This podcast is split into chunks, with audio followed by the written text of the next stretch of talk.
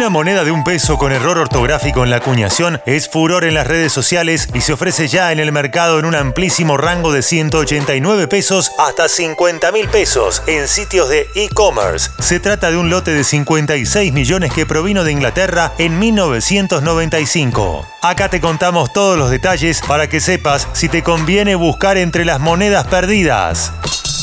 Soy Fernando Bolán y esto es Economía al Día, el podcast de El Cronista, el medio líder en economía, finanzas y negocios de la Argentina. Seguinos en nuestro canal de Spotify y escuchanos todas las mañanas.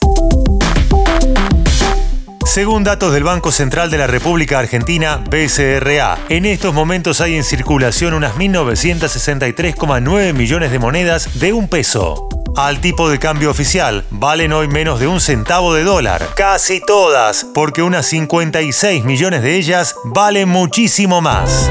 En 1995 el gobierno argentino encargó la acuñación de una serie de monedas de un peso a Inglaterra. Se trataba de una partida de 56 millones que serían puestas en circulación de inmediato. Pero no fue hasta que se recibió el cargamento que las autoridades notaron que las monedas importadas contenían un curioso error, que es precisamente lo que hoy las vuelve valiosas. Es apenas perceptible y se encuentra al reverso. El lote de monedas exhibe un error ortográfico. En lugar de provincias del Río de la Plata, en ellas puede leerse provincias del Río de la Plata. ¡Qué bruto! ¡Póngale cero! Esa G, que se diferencia más de una C en letras minúsculas que en mayúsculas, es precisamente el hecho que las vuelve atractivas para los coleccionistas.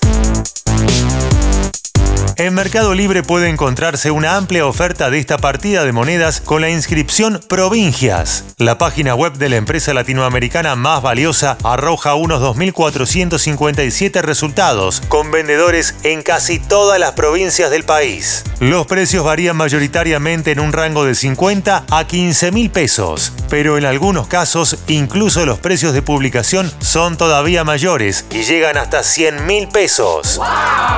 Es el caso de una publicación en el que se asegura que la moneda tiene un doble error, la mencionada G y una menor cantidad de laureles. Lo más importante es no dormirse en los laureles y seguir.